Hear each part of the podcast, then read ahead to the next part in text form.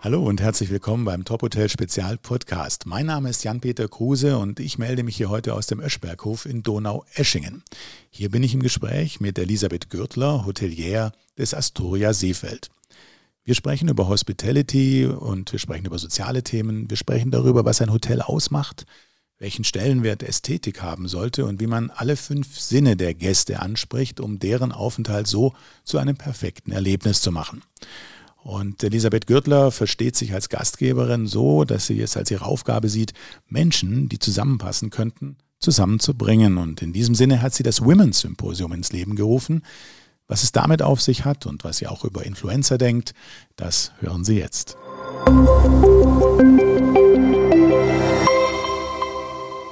Ähm, erstmal Hallo, Frau Gürtler. Ja, ich freue mich sehr, hier zu sein im schönen Öschberghof. Ist das erste Mal, dass ich in dieser Gegend bin. Ist nicht ganz nahe von Wien, aber es zahlt sich aus. Sie haben eine lange Anreise gehabt. Das dauert schon ein paar Stunden, gell? Ja, wir steigen gleich ein. Ähm, Sie führen eines der führenden Häuser in Österreich momentan und äh, ähm, dass das eine solche Positionierung hat, das kommt ja nicht von allein. Ähm, Ihnen liegt doch einiges am Herzen. Was macht für Sie so ein Haus aus? Ähm, was macht den Luxus aus? Also ein Hotel muss in erster Linie authentisch sein und es dürfen nicht hier, also es muss eine durchgehende Linie haben und es sollte möglichst die Linie sein der Person, die dieses Haus führt und auch darstellt. Und daher ist mir in einem Hotel ganz besonders wichtig, dass in einem Familienbetrieb, dass der Eigentümer, die Eigentümerfamilie dieses Haus prägt, so wie sie ähm, es für richtig hält und so wie man sich selber einen Urlaub, eine Auszeit vorstellt. Und da komme ich immer wieder zu dem Themen, eine Auszeit heißt, dass man bereit ist, den Alltag zu vergessen und sich in etwas einzulassen, wo man sagt, ich versuche alle meine Sinne einzusetzen, um zu genießen. Und alles, was mich im Alltag belastet, muss ich zur Seite schieben. Das muss man sich natürlich ganz bewusst sagen.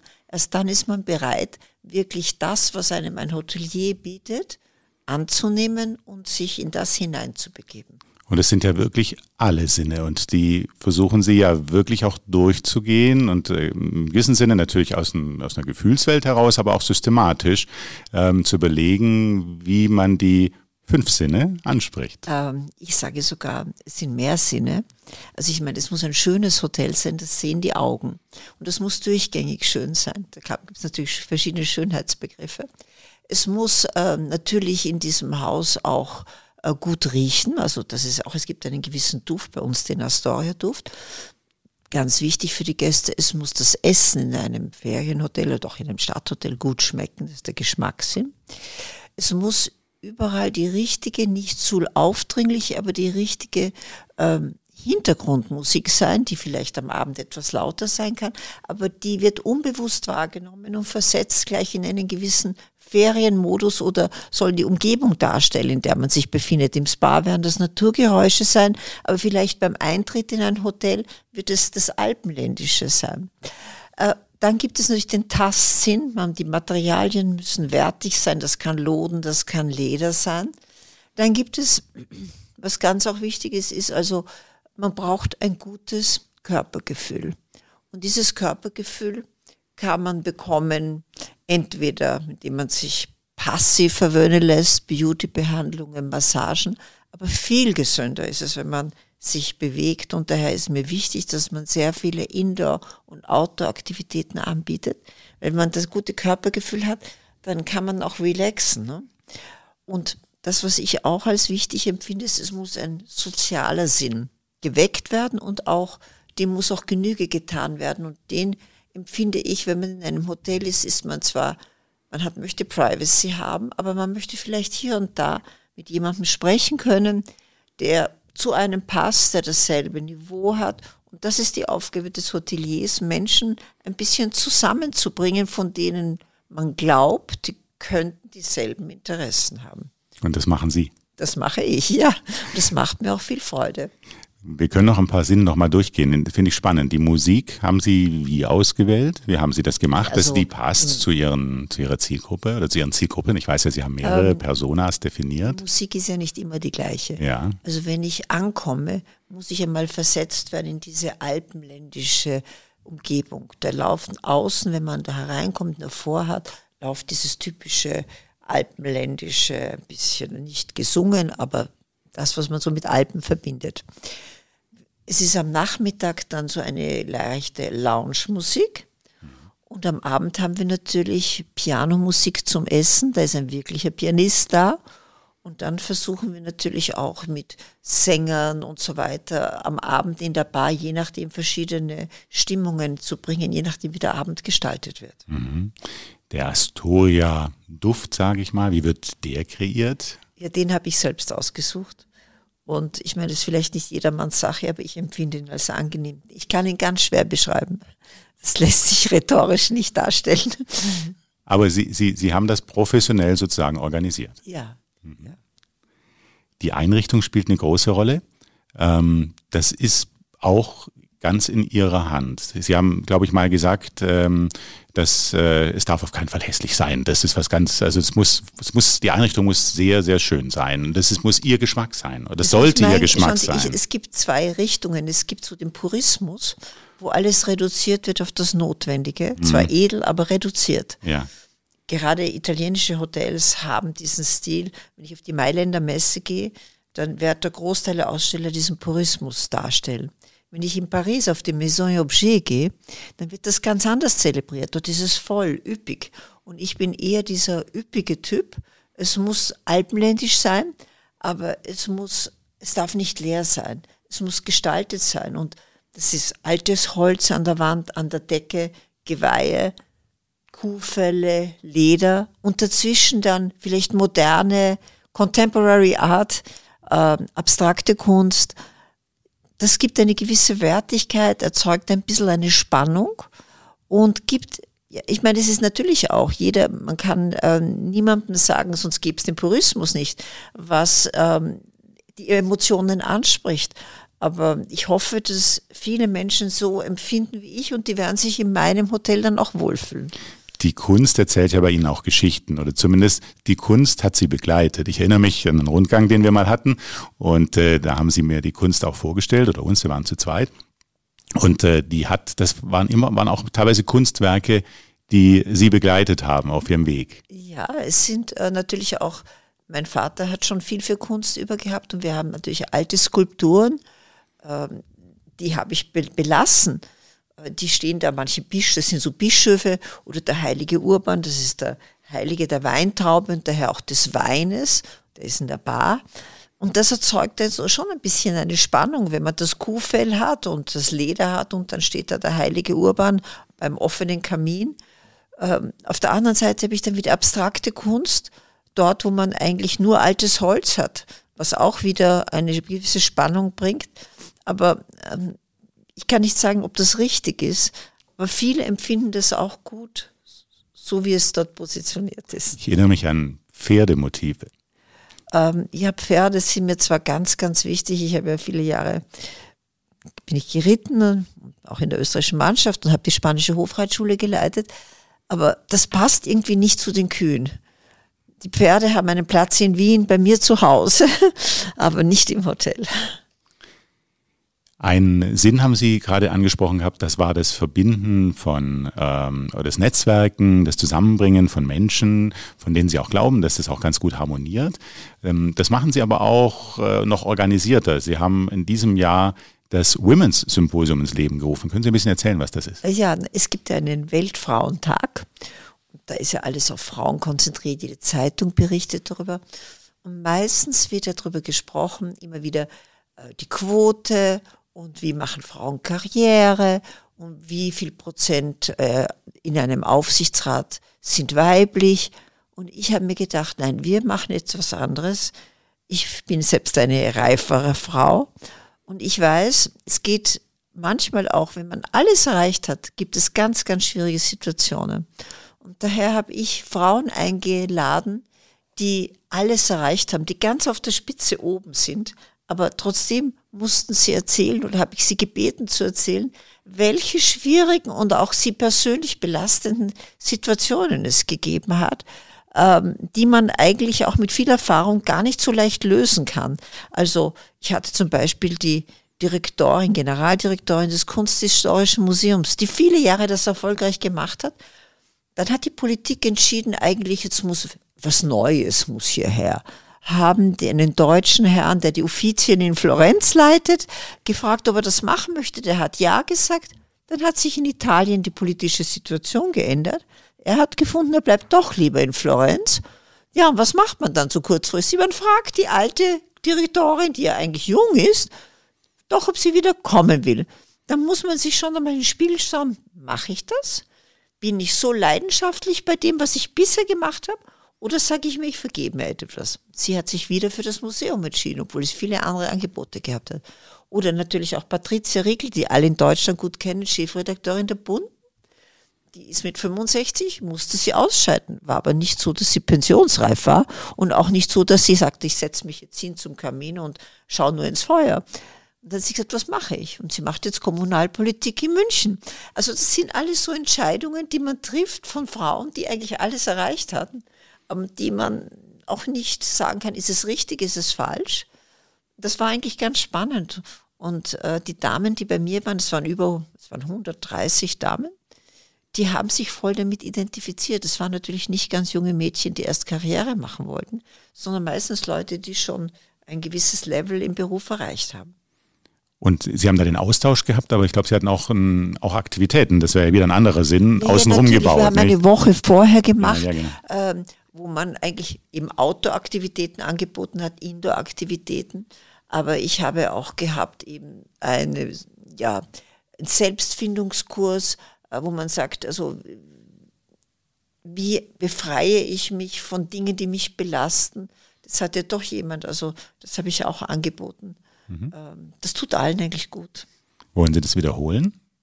Wir werden das nächstes Jahr wieder machen, vielleicht wieder mit einem anderen Thema. Es darf nicht immer dasselbe Thema sein. Ich glaube, ich weiß auch schon, welches Thema ich nehmen werde. Ein bisschen mit, wie weit haben Influencer wirklich, welchen Einfluss haben die wirklich? Wie lässt, sich, lässt man sich davon prägen? Wie sucht man sich die aus und so weiter? Beschäftigen Sie sich gerade mit dem Thema? Ja, natürlich. Ich meine, ähm, es ist ja ein, ein neues, früher hat man Werbung gemacht. Hier nimmt man eigentlich all die Leute, die einen Influencer schon hat, äh, nimmt man mit ins Boot und sagt, ist das gut? Kannst du dich auch mit meinem Produkt identifizieren? Ja, das ist ein sehr spannendes Thema, Influencer. Und ich glaube, das ist für Hoteliers gar nicht so einfach zu unterscheiden. Also ähm, welchen nimmt man, welchen nimmt man nicht? Denn äh, ich glaube, man bekommt einerseits viele Angebote, andere wiederum bekommt man auch schwer. Ja. Ähm, und äh, das ist ein, ein, sehr spannendes Thema. Absolut. Ja, also ich glaube, man muss vor allem dieselbe Zielgruppe haben. Und der, der unbedingt die meisten Follower hat, ist nicht unbedingt der, der der Beste für jedes Hotel ist. Mhm. Der Digitalbereich spielt schon eine wichtige Rolle, eine zunehmend wichtige Rolle. Absolut. Ich bin zwar nicht, es ist nicht mein Hobby, digitale Welt, ich, aber ich weiß, dass wir sie brauchen und dass sie ein Teil des Erfolges heute ist. Aber Sie nutzen selbst doch auch alles. Ich bin schon doch, aber ich mache das weit nicht so gut und nicht so intensiv, wie meine Kinder das machen.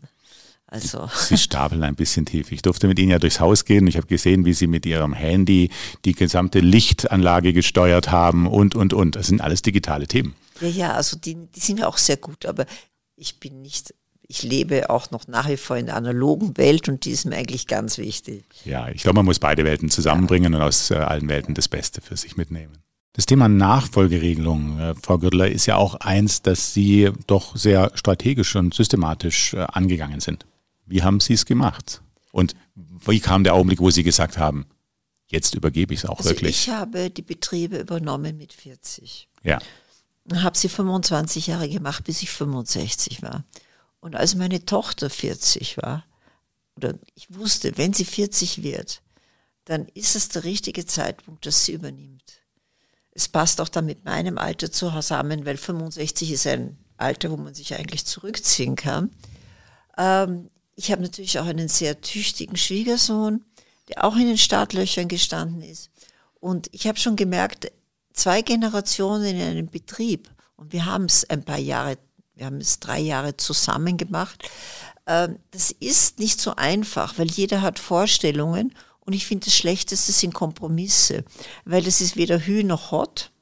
Und daher habe ich gesagt, jetzt ist der Zeitpunkt da, dass die Kinder das alleine machen müssen. Mein Sohn kümmert sich um Qualität, meine Tochter kümmert sich um Marketing und alle um diese Dinge. Und mein Schwiegersohn ist eigentlich mein direkter Nachfolger, der sich um alles kümmert, der über drüber steht. Und ähm, natürlich ist das ein Punkt, der sehr, sehr schwer ist, der auch weh tut, weil erstens mal sagt man ja damit offiziell, man ist eigentlich in einem Alter, und das Wort alt ist schon ganz schlecht und mag, eine Frau mag es, ein Mann mag es nicht, aber eine Frau mag es noch weniger, ähm, wo man sagt, jetzt habe ich eigentlich mein aktives Leben so gut wie hinter mir. Und ich habe auch die Verpflichtung, der nächsten Generation dieses Unternehmen, damit es gut weitergeht, zu übergeben. Denn jede Generation hat ihre Vorstellungen und die entspricht auch der Zeit. Ich habe immer gesagt, es gibt so etwas wie Tradition, auf der man nicht sitzen bleiben darf. Die muss neu gestaltet werden. Transition habe ich immer dazu gesagt. Und das ist ab einem bestimmten Alter findet man das Neue gar nicht mehr. Und daher ist es, wenn man will, dass ein Betrieb gut weitergeht, muss man das uneingeschränkt der nächsten Generation übergeben. Das habe ich gemacht äh, ist mir sehr, sehr schwer gefallen, weil ich natürlich alles, was geändert wurde, habe ich als direkte Beleidigung empfunden, dass das irgendwie nicht gut gewesen ist. Aber mir hat mein ganzer Verstand, ist Emotio gegen Ratio, gesagt, und jetzt bist du ganz still und lasst es geschehen. Und das war auch der Punkt, wo ich dann gesagt habe, gar nichts mehr tun. Das war eben auch das Thema des Frauen, da Ladies Women's Symposium. Äh, das kann ich noch nicht, weil ich habe mich mit 65 nicht zu alt gefühlt. Ich habe noch die spanische Hofreitschule gehabt, die ich in dem Alter noch weitergemacht habe. Aber ich habe dann gesagt, das Hotelbusiness ist mir so wichtig. Ich konzentriere mich jetzt auf das Astoria, das wir immer schon in der Familie gehabt haben, aber das halt von Wien doch 500 Kilometer entfernt ist und für junge Leute wie meine Kinder, die Kinder haben, die eine Familie haben, ist das unmöglich, jede Woche 500 Kilometer zu fahren. Und ich habe mich dann nach Tirol begeben und habe da gesagt, und jetzt wird dieses Hotel gestaltet, so ich mir es vorstelle, und da mischt ihr euch jetzt nicht ein.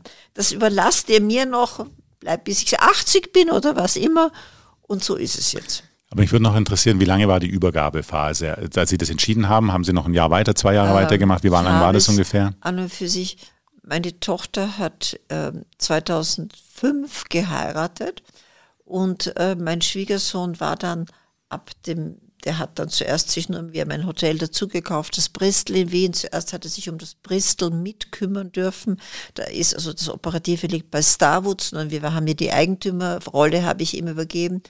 Aber es war dann so, ab dem Jahr 2010 hat er gewisse Aufgaben im Sacher gehabt meine Tochter war immer schon da, aber ich war halt der Boss. Und dann habe ich gesagt, 2015 gehe ich und ihr wachst in das hinein. Und damit, also ab 2012 waren die schon ziemlich eng bei mir dran. Und 2015 bin ich dann zurückgetreten. Ich bin noch in der Holding, also die ist aber nicht äh, operativ tätig, sondern die bekommt das Geld hinaufgeliefert und die hat also die Markenrechte und die Immobilien gehören der Holding. Also Sie sehen, was gemacht wird, ja, äh, aber, aber misch Sie mischen sich nicht ein. mehr ein. Ja. Mhm, sehr spannend. Aber Sie haben eine neue Aufgabe und Sie haben konsequent losgelassen sozusagen. Sie haben gesagt, so, an dem Tag ist es wirklich dann soweit und dann mache ich was anderes. Ja, Weil das fällt dem einen oder anderen ja auch durchaus schwer. Wissen Sie was, es gibt gewisse, und ich will jetzt den Namen nicht nennen, es gibt negative Beispiele, wo es den Eltern nicht geglückt ist, loszulassen, vor allem wenn sie im Hotel wohnen und ständig nah dran sind. Ähm, und das ist in zwei Fällen gar nicht gut gegangen und ich gedacht, das darf nicht passieren. Sie haben ja auch sofort sich eine neue Aufgabe äh, gegeben oder sie gefunden oder sie schon im Hinterkopf gehabt oder äh, auf jeden Fall war sie ähm, dann schnell da.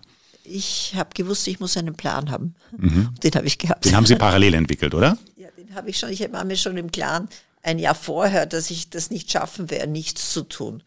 Und daher ich habe noch die spanische Hofreitschule gehabt, aber ich habe wieder gewusst, wenn ich spanische Hofreitschule und ein Hotel in Tirol, das lässt sich auch nicht vereinbaren, weil die spanische Hofreitschule sind natürlich am Wochenende besonders wichtig, wenn die Vorstellungen sind, Vorführungen sind. Und ähm, daher habe ich dann die Hofreitschule im Jahr 2018 abgegeben. Wenn Sie jetzt äh, einen Rat weitergeben würden an andere, die auch drüber nachdenken, ihre, in dem Fall Hotels äh, oder ihre äh, unternehmerischen Gruppen weiterzugeben, welchen Tipp würden Sie denn äh, da geben wollen? Wie sollte man mit den Kindern umgehen? Wie sollte man das vorbereiten? Wie viel Zeit sollte man sich nehmen? Lieber schneller, lieber langsamer? Was wäre so der Tipp, den Sie also, geben? Die Kinder müssen mal die richtige Ausbildung haben. Mhm. Meine beiden Kinder waren in, haben das ähm, eine Fachhochschule gemacht Sie haben eine normale Matura gemacht, aber dann die Fachhochschule. Sie haben praktiziert in verschiedenen Hotels. Und äh, dann muss man sehen, ob sie sich auch wirklich eignen dafür, ob sie das mit Leidenschaft machen, ob sie sich damit identifizieren. Wenn man das Gefühl hat, das ist so, dann können die natürlich ganz andere Vorstellungen haben, aber das muss man geschehen lassen. Nur muss man dann sagen, irgendwann, jetzt ist der Punkt da und den muss man vielleicht ein, zwei, drei Jahre vorher festlegen dass man sagt, dann übernehmt ihr. Und auf diesen Punkt muss man sich selber vorbereiten, ob man dann sagt, ich will nur Oma sein oder nur Opa sein, oder ob man einen Plan hat und sagt, ich mache etwas anderes, was ja auch ganz wichtig ist, weil man, ich habe immer Angst vor ein bisschen vor dieser geistigen Abstumpfung, wo, dann, wo man nicht mehr mitlebt mit der Zeit. Und daher habe ich gesagt, ich möchte noch was tun, wo ich vielleicht nicht so gefordert bin wie mit der Sachergruppe, weil das ist schon anstrengend. Wien, Salzburg, Kaffeehäuser, Tortenproduktion, also Handel, Produktion, äh, Dienstleistung. Und ich mache jetzt dieses eine Hotel, das entspricht meinem Alter, auch das Thema loslassen, runterkommen, äh, für sich etwas tun, das passt alles. Da sind wir nochmal beim Astoria. Mich würde interessieren, Sie haben in der Vergangenheit das Astoria als Hotel der Egoisten bezeichnet. Was ist denn damit gemeint? Ja, wissen Sie, ich glaube, man muss, wenn man für sich etwas Gutes tun will, muss man die Zeit und das Wichtigste, was man hat und das Kostbarste, was man investiert, ist die Zeit, weil die ist nicht beliebig vermehrbar. Die muss man so nutzen, wie sie einem persönlich gut tun, dass man egoistisch die Zeit nutzt. Und auch ein Ehepaar, das gemeinsam Urlaub macht, das muss so weit sein, dass man sagt, man muss nicht dauernd beisammen kleben und alles gemeinsam machen, sondern jeder muss das tun, was ihm gut tut. Das hält einen ja nicht ab, dass man miteinander in einem Zimmer wohnt, dass man vielleicht miteinander isst, dass man vielleicht irgendetwas gemeinsam macht. Aber wenn der eine überhaupt keine Lust hat, Berg zu steigen oder zu E-Biken und der andere möchte das, dann soll er das doch bitte tun. Und ein Hotel muss so viele Möglichkeiten anbieten, dass es für jeden etwas gibt, was ihn interessiert und was ihm vor allem gut tut. Frau Göttler, vielen Dank für Ihre Zeit. Danke für das Gespräch. War mir eine große Freude, mit Ihnen zu sprechen.